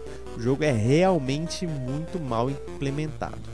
Não bastasse todos esses elementos ruins, a trilha sonora do jogo é enjoativa e muito chata, fazendo com que a vontade de jogar o game, que já não é alta pelos diversos problemas, se esvazia com rapidez. É, eu realmente eu gostava muito de assistir o filme do Roger Rabbit. É, uma cilada para Roger Rabbit, né? passava no SBT direto. E queria inclusive é, deixar aqui a minha raiva pro Pedro, né? Porque ele que fez algumas seleções aqui e como eu tenho que fazer a seleção musical aqui, né, dos jogos, eu fiquei pistola da vida de estar escutando essa soundtrack do jogo e muito obrigado Pedro por fazer eu passar raiva com essa edição por causa dessas músicas. Nossa, são horríveis mesmo. Não não trazem vontade nenhuma de ouvir, o que se você vai colocar um jogo grande pra pessoa jogar, é, é um empecilho muito grande você ficar com barulho ensurdecedor e horrível na sua orelha, né? É, o, a gente não podia exigir muito por ser Nintendinho, mas a gente tem tantos outros jogos de Nintendinho com músicas tão marcantes, né? O próprio Castlevania, que eu, que eu citei mais cedo, Ninja Gaiden, os Marios. Mario até hoje tá com o tema do, do Nintendinho até hoje aí sendo arranjado, né? E tudo bem, os, os, os temas do a soundtrack do, do jogo, ela é baseada aí na, na do filme, né? Só que foi meio difícil transformar essa a, a trilha sonora do filme, né, nessa trilha sonora do jogo em 8-bit que realmente ficou meio complicadinha de, de se aturar. Uma curiosidade é que o cara que foi responsável pela criação da trilha sonora desse jogo é um doido que trabalha com Rare há muito tempo. Ele fez parceria com diversos outros jogos, onde as músicas dele são renomadas. E aí ele fez essa bela dessa porcaria aí, cara. Ah, e o pior é que assim, não é- eu acho que não é nem a culpa dele, né, porque ele tem que adaptar a música do filme já pro jogo, né, e assim, não, não casa, não, não é legal. Fora que o jogo, assim, não é não é ação de tipo, você tem que correr, você tem que atirar, você tem coisa. Não, é você é o detetive que sai andando na rua e vai resolvendo os mistérios, né? Por isso que ele é um pouco point click. Você não tem ação, ação mesmo, assim, pesado. Você tem que andar no- nos lugares, procurar as pistas, essas coisas tudo e. E é isso, basicamente, o jogo. E aí tem essa. Essa trilha que não é grandes coisas ainda, né? Meio parada, né? Não vou nem não vou nem dizer parada, mas eu vou dizer que deixa bem um zumbido assim no seu ouvido, sabe? Bem forte assim. E, e o jogo não tem nenhuma emoção, né? Você é o detetive, o Roger Rabbit correndo ali de um lado pro outro e você andando catando coisa ali que, que acha interessante. Inclusive tem, né, no jogo, né, ele tem uma parte ali de que você anda com um carrinho, né? É para você ir nos lugares para procurar as pistas, essas coisas. É mais interessante que jogos de corrida do, do Game Boy, viu? É assim que deveriam ter feito os jogos de corrida do Game Boy. Era só isso mesmo. Isométrico. Só mesmo. é. Mas, velho, esse jogo point click dele é horrível a, o sistema de exploração dele é horrível, um jogo de detetive fraco demais da conta, tipo, assustadoramente ruim. Você não faz sentido nenhum da onde você vai, para onde você tem que ir, o que, que você tem que fazer. Você simplesmente está lá controlando o detetive, igual você falou, Roger Rabbit igual um maluco indo da esquerda para direita e, e, e é por que isso. Que tem um tucano voando aqui nesse jogo, cara? Não, esse daí tudo bem, porque igual no filme, né? Tipo, os cartoons são fazem parte do mundo real, né? Eu não lembro, não lembro exatamente se eles fazem parte ou, tipo, eles têm um mundo separado e aí começam a se misturar, né? O mundo dos desenhos com, com o mundo do com o mundo dos humanos, né? Eu ainda é... diria que eu acho que é um urubu, hein? ainda tem essa dúvida dos sprites, mas assim, é aceitável ter um, um bicho desse voando por aí, mas tem realmente tocando piano, tem um, um bicho azul, né? Vamos dizer assim tocando piano. Olha, eu, eu acho que vocês estão sendo muito duros com esse jogo, tá? É um jogo de 89, cara. Não dá para fazer um Sherlock Holmes moderno em 89. Eles fizeram o que dava para fazer. Vou falar aqui minha ah, opinião. Desculpa, Alexandre. Opinião. Eu acho que é um jogo bonito.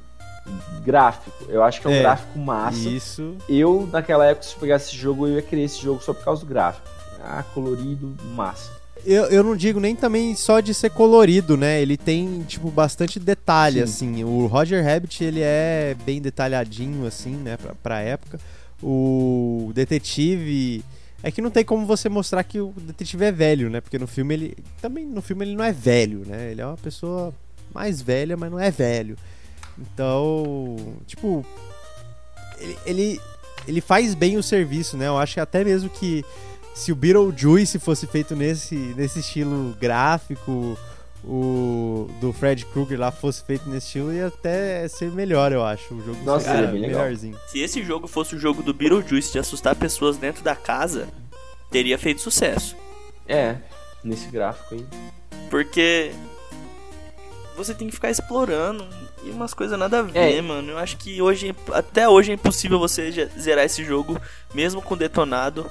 Mas não porque o jogo é difícil, é porque ele é chato pra cacete. O desafio é você conseguir manter a calma jogando essa porcaria. Esse, isso me leva pro, pro segundo ponto, que é o gameplay é muito repetitivo. É, é aí que o jogo é, se puxa o próprio tapete, entende? Ele é muito repetitivo. É você entrar, você entra num prédio diferente, dentro do prédio tem vários quartos, você entra nos quartos e você procura em todos os, uh, os móveis. Às vezes você encontra gente, às vezes você não encontra pessoas.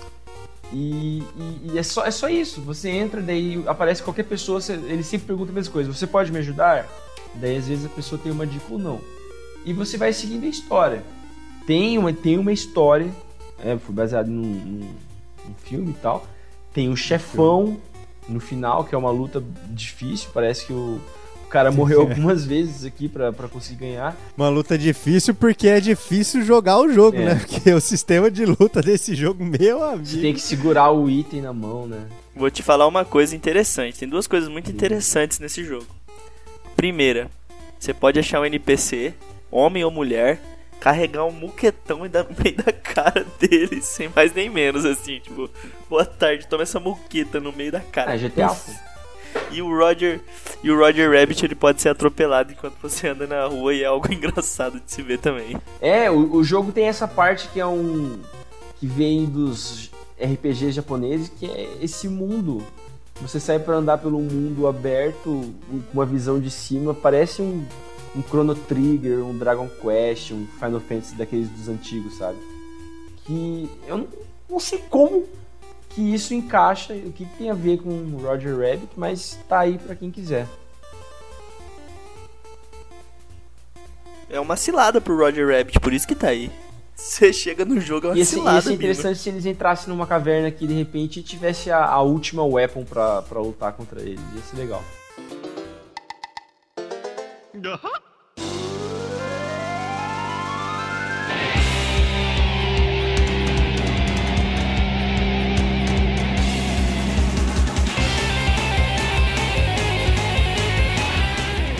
E pessoal, para finalizar a nossa lista de hoje dos piores jogos da história da Rare, adivinha só, eu já falei de dois jogos de um certo urso. O próximo jogo é o Banjo-Kazooie Nuts and Bolts. É o jogo mais recente da nossa lista, lançado em novembro de 2008 pela Microsoft para o Xbox 360. É um jogo de ação e aventura e construção de veículos? Como assim? Temos aqui mais um jogo do nosso querido urso Banjo e a sua companheira Kazooie. Infelizmente, um jogo que tinha tudo para dar certo. Gráficos lindos, trilha sonora impecável, cenários interessantes. Tudo que um bom jogo de exploração no estilo Banjo-Kazooie tradicional significa. Mas não, a Rare decidiu fazer um jogo de construção de veículos, o que resultou em cenários incríveis totalmente vazios, objetivos de missões completamente sem sentido e fracos com foco em construir carros, construir veículos. A pergunta fica: de onde eles tiraram essa ideia de misturar carro com banjo? O que, eu, eu pergunto para todo mundo que estiver me ouvindo agora, o que que Banjo Kazooie e Banjo Tui tem a ver com construção de veículos? Quem que foi o desenvolvedor que deu essa ideia? Deve ter sido o mesmo cara que deu a ideia de atacar com o analógico direito no, no Bread by the Ghoulies. é, o, é o cara das ideias ruins. É, ele, ele, não é demitido, não sei porquê. Deve ser o dono, deve ser o chefe. Mas voltando pro Banjo-Kazooie Nuts and Bolts. Esse game sairia para o GameCube como, como uma sequência direta de Banjo-Tooie, porém ele sofreu com a situação da venda da Rare para a Microsoft. Então, todo o potencial de um novo Banjo foi desperdiçado. O jogo conta com seis mundos diferentes, completamente vazios, onde só é possível explorar os cenários utilizando carros. É uma jogabilidade enjoativa que não empolga e não possui nenhum fator de replay, ou seja, não dá vontade de voltar e jogar de novo. Um gostinho de como seria jogar um novo Banjo Kazooie. Eu fico dividido aqui porque não tem nada a ver, não tem nada a ver Banjo, é, veículos. Eu não sei se eles colocaram na história alguma coisa. Ah, o Banjo é mecânico, a gente nunca contou antes, mas o trampo dele é ser mecânico. Ah, tá bom. Então o Banjo é mecânico, vou, vou aceitar, mas não é isso, eu tenho certeza que não é isso. Não faz sentido. Só que o que eu falei pro Pedro? Tem um jogo pro celular que é o jogo do Angry Birds, que você joga com os porcos e você tem que construir o carrinho para sair voando e, e zerar a fase. Se for tipo esse jogo, eu tô super dentro, porque é muito divertido construir os carrinhos, cara. Já jogaram esse jogo? Não, mas eu ia te falar isso. Eu ia falar. Pois é, eu acho que você vai se arrepender mesmo. Porque assim, ele. Ele tem alguns, muito poucos elementos de Banjo Kazooie, assim. Realmente tem algumas horas que você desce do carro para você coletar as coisas. Mas é assim, são seis mundos vazios, não tem ninguém, tipo, NPC é muito pouco, muito pouco mesmo.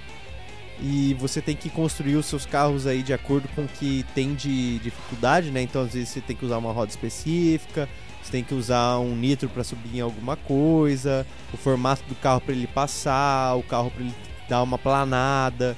Enfim, tem essas coisas.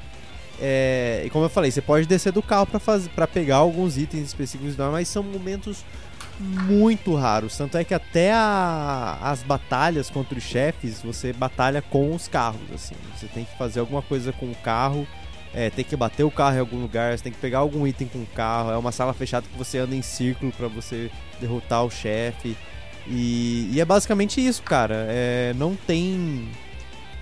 Não tem. O fator replay, assim, na verdade, ele até tem, né? para você procurar sempre as melhores peças para você montar o seu carro.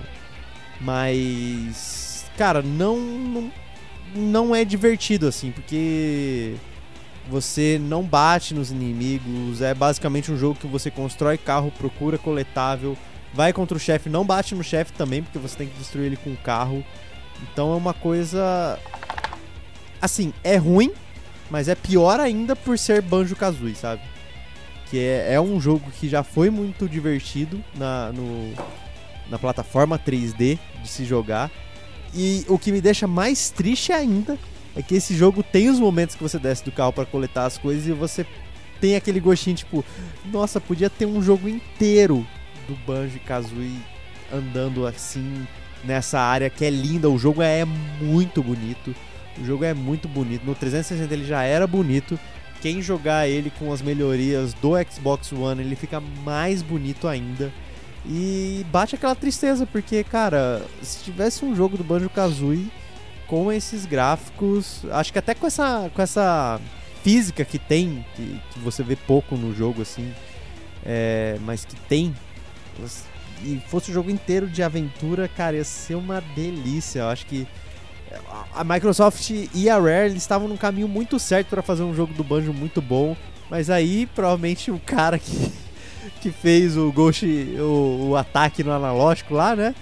Ele provavelmente meteu o dedinho aí e falou: mete o carro aí, ó, Velozes e Furiosos. É, é. Pois é, aí deu, deu, deu essa porcaria aqui.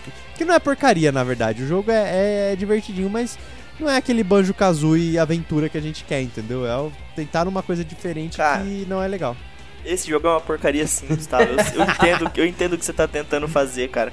Eu entendo você, velho. Quando eu vi que esse jogo ia sair, eu não tinha um Xbox 360. E eu fiquei doido, doido. Eu falei, eles vão lançar um Banjo no 360. Mano, vai ser um negócio inesquecível, cara. Toda a publicidade, a trilha sonora desse jogo é incrível, mano. Os rock and roll de Banjo Kazooie, velho. Eu mandei pro, pro Alex André o solinho de guitarra do jogo do do banjo que eles fizeram. É, é, mano, é um negócio assim que se você colocar numa playlist, você escuta e tá 10, você acha lindo. Impecável a trilha sonora. Os gráficos do jogo, quando você vê o banjo, você fala: carai, que banjo de Nossa, respeito é que esses caras fizeram, mano. Um ursão brabo mesmo, põe respeito, tá ligado? O cenário do jogo é lindo, colorido, as árvores, a grama, as pontes, tudo com cuidado. Foi modulado certinho, lindo, maravilhoso para você colocar um monte de inimigo e missão secreta e coisa para você fazer, mas não, vamos pôr carro nessa bosta. Velho, você tem que pegar uma bomba de um ponto e levar no outro na garupa do seu carro. Que legal, manjo. Puxa vida, estou empolgadíssimo. Nossa, vou fazer essa curva aqui pra minha bomba não cair. Ah, por favor, Rare. Por favor, cara. Eu me faz um Diddy Kong Racing de novo, um Banjo Pilot de 360. Você quer fazer jogo de carro, cara? Por favor. Não, e o pior é que assim, a mecânica é boa, o jogo, só que assim, não é divertido de se fazer, sabe? Tipo, toda a parte técnica do jogo é muito boa, o gráfico é muito bom, som é muito bom, a, a gameplay é muito boa. Só que a gameplay não é divertida, não é, não é uma coisa legal. Se, se o que, que eles deveriam ter feito?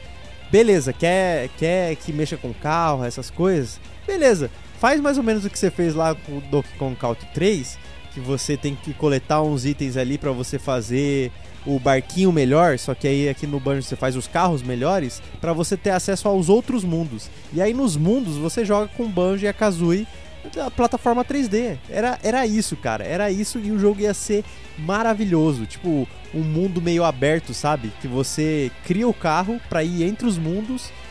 É, e aí nos mundos você tem as fases para você jogar aventura em 3D e não é isso, infelizmente não é isso. A gente pediu tipo tanto assim... um jogo de kart, na verdade, né? Nos outros episódios a gente pediu um jogo de corrida do Banjo-Kazooie com Conker, com não sei quem, não sei quem. Aí a gente vê que realmente tem, mas não, não é isso, não é tipo isso, não é um jogo de kart assim bom. É eles começaram a inventar um monte de coisa que não, não é nem, isso. nem é kart tipo, mais. Né? Cara... Né? A, Rare, a Rare devia é, ter é parado é kart, no, no Diddy Kong Racing, que foi só ali que eles usaram o carro direito. Né? Porque depois só é. veio bucha. O jogo tem missão que você tem que pegar uma coisa e levar num lugar. Tem missão que você tem que pegar outra coisa e levar em outro lugar. Tem missão que você tem que pegar uma terceira coisa e levar num terceiro lugar. E tem missão que você tem que andar por dentro de uns círculos, igual aquelas missões de corrida no comecinho do, do jogo que você começa a jogar, sabe? Que eles colocam uns anel, anéis e falam, passe por dentro desses anéis. Aí você vai. Então, isso são as missões do jogo, praticamente, cara. É uma chatice sem fim, cara. Aí você fica fazendo isso pra um monte de personagem, alguns que não tem nada a ver com a série, outros que tem a ver com a série. Tipo aquele xamã doido que te fazia virar uns bichos, mano. Ele tá lá parecendo um fazendeiro pedindo pra você. Olha lá, mano, pega lá pra mim aquele pedaço de bomba lá e traz pra mim aqui, por favor. E você faz isso. Você vai, busca e traz pra ele. Pronto, ei, completou a missão. Toma aqui um pedaço de quebra-cabeça. Ah, por favor, Rare. Cara, esse jogo, esse jogo ele me causa indignação, amigos. Essa é a palavra. É, mas é uma indignação monstruosa, porque ele tinha tudo para ser um jogo excepcional de Banjo-Kazooie, cara.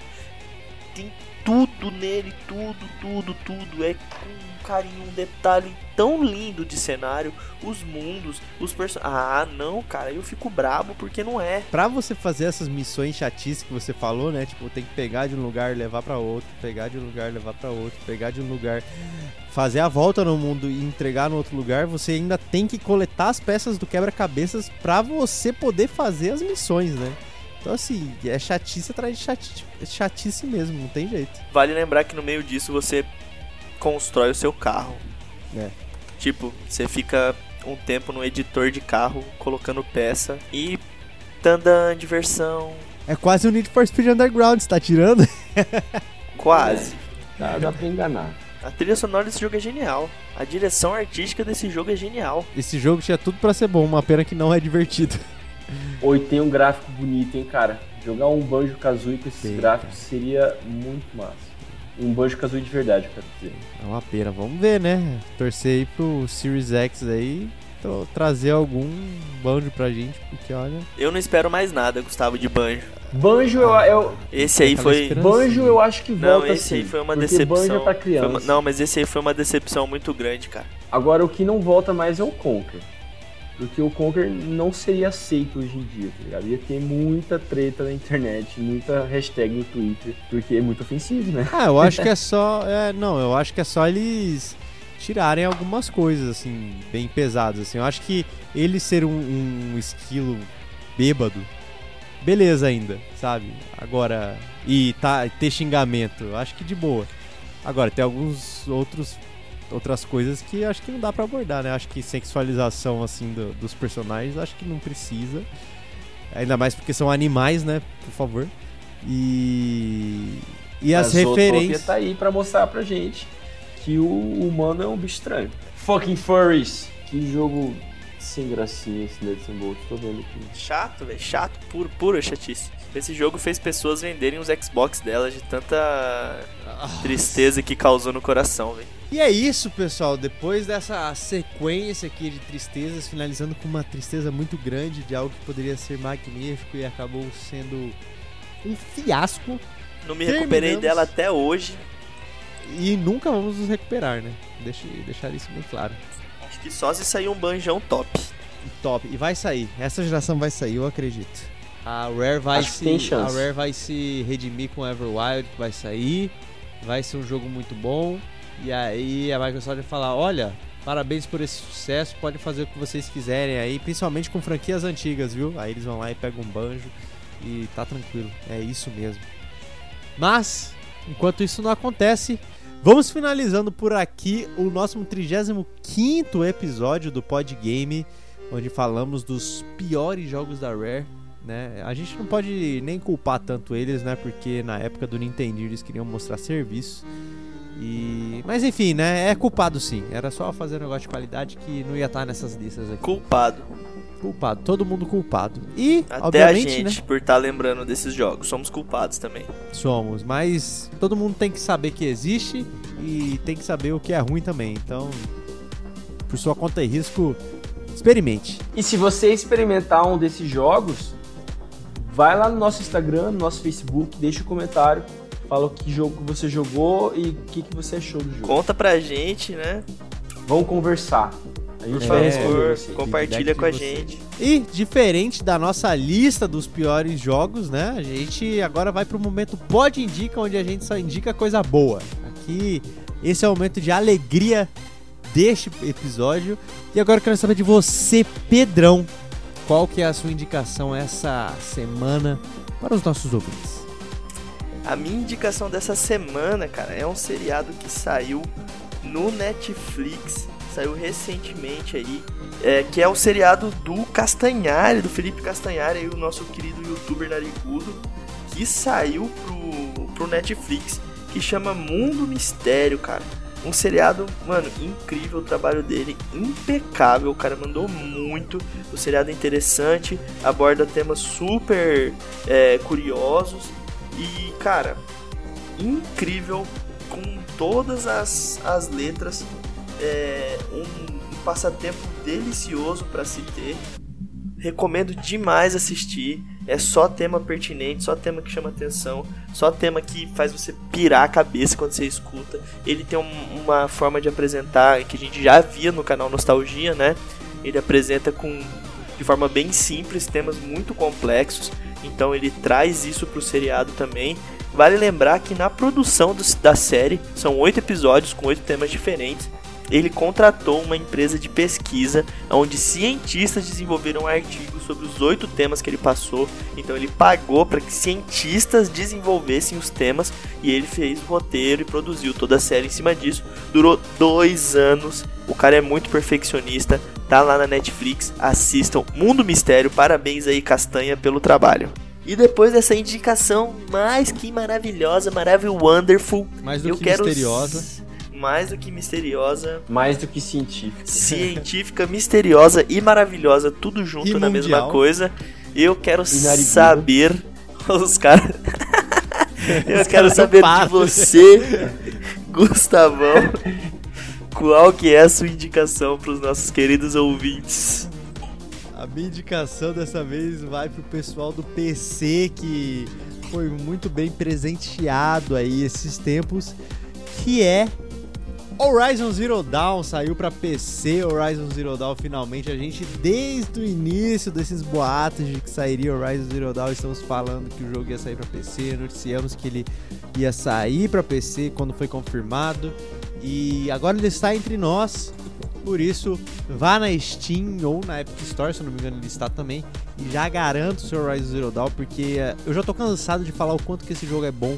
E ainda bem que essa experiência vai chegar pro pessoal do. Quer dizer, vai chegar não, né? Já chegou no pessoal do PC. O jogo ele tá saindo por 200 reais, né? Porque o jogo lançou aí na sexta-feira, né? A gente tá gravando este podcast aqui na segunda, dia 10. O jogo saiu na sexta, dia 7. É, lembrar que é a versão completa, né? Então com todas as DLCs.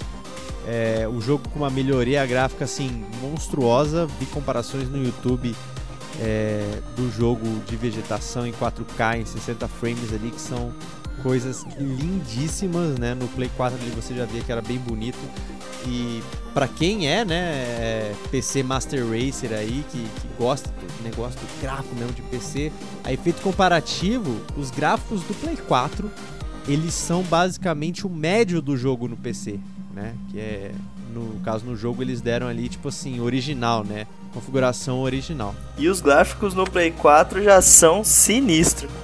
É verdade, o...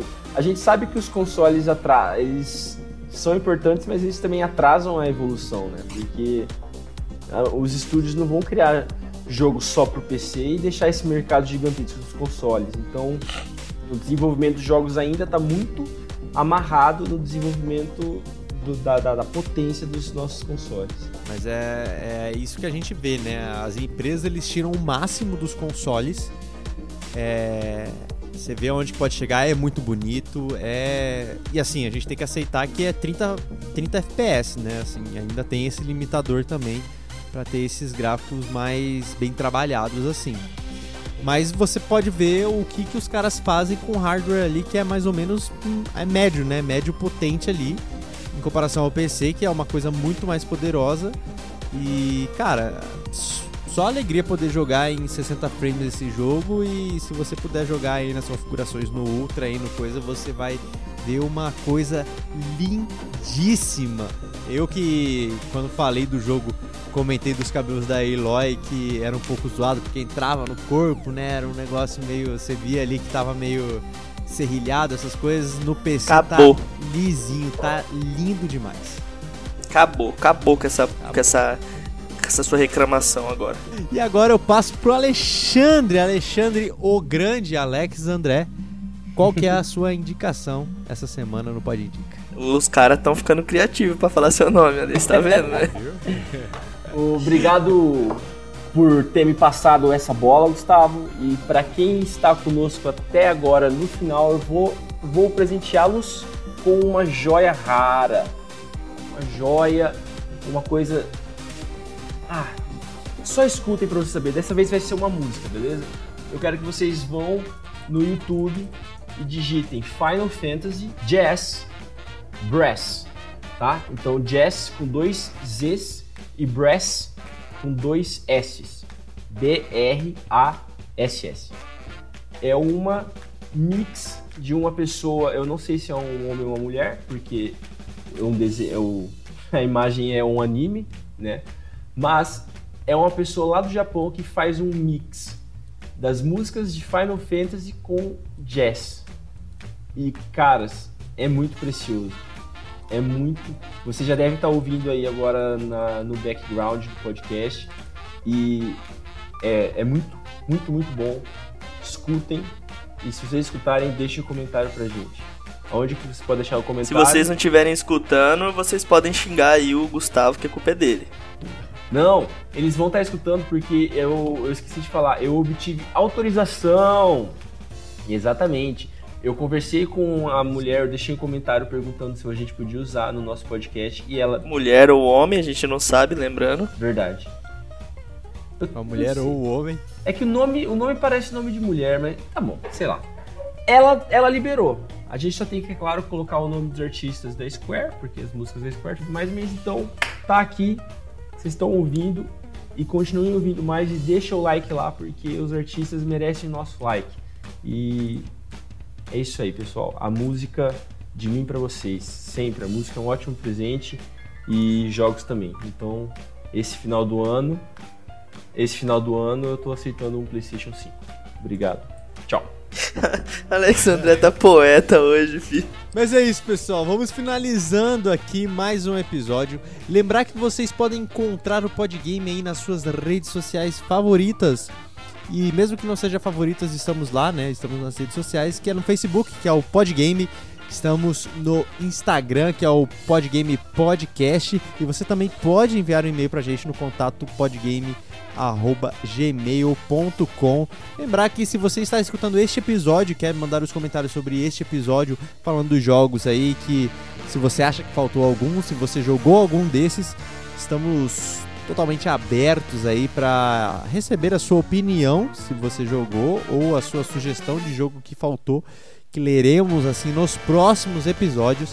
E também lembrar que é, estamos aí nas principais plataformas de podcast aí para se escutar. Então, assim, compartilhe com seus amiguinhos no Instagram, no Twitter, no Facebook, é, no Stories, em tudo qualquer lugar que puder compartilhar e compartilhe os episódios. Estamos no Spotify, no Deezer, no Google Podcast, no Cashbox e no iTunes. Então, assim, tem para todo gosto. Compartilhe com os seus amiguinhos para ajudar não só a gente, mas ajudar eles mesmos e vocês também a terem mais conteúdo de qualidade como esse, esse 36 na verdade, né? É, conteúdo de qualidade que estamos trazendo para vocês. Então é isso, pessoal. Muito obrigado por mais um episódio do Podgame. Nós vamos ficando por aqui e até semana que vem ou até amanhã, se você estiver escutando isso na quinta, ou até a qualquer momento, né? Vai que aparecemos a qualquer momento, então até a próxima. Falou até algum momento na sua linha temporal aí. Muito obrigado por ter ouvido até agora. Tchau e boa noite. Ou bom dia. Ou boa tarde. Ou boa tarde. Exatamente. tá, tá o dia inteiro coberto aí.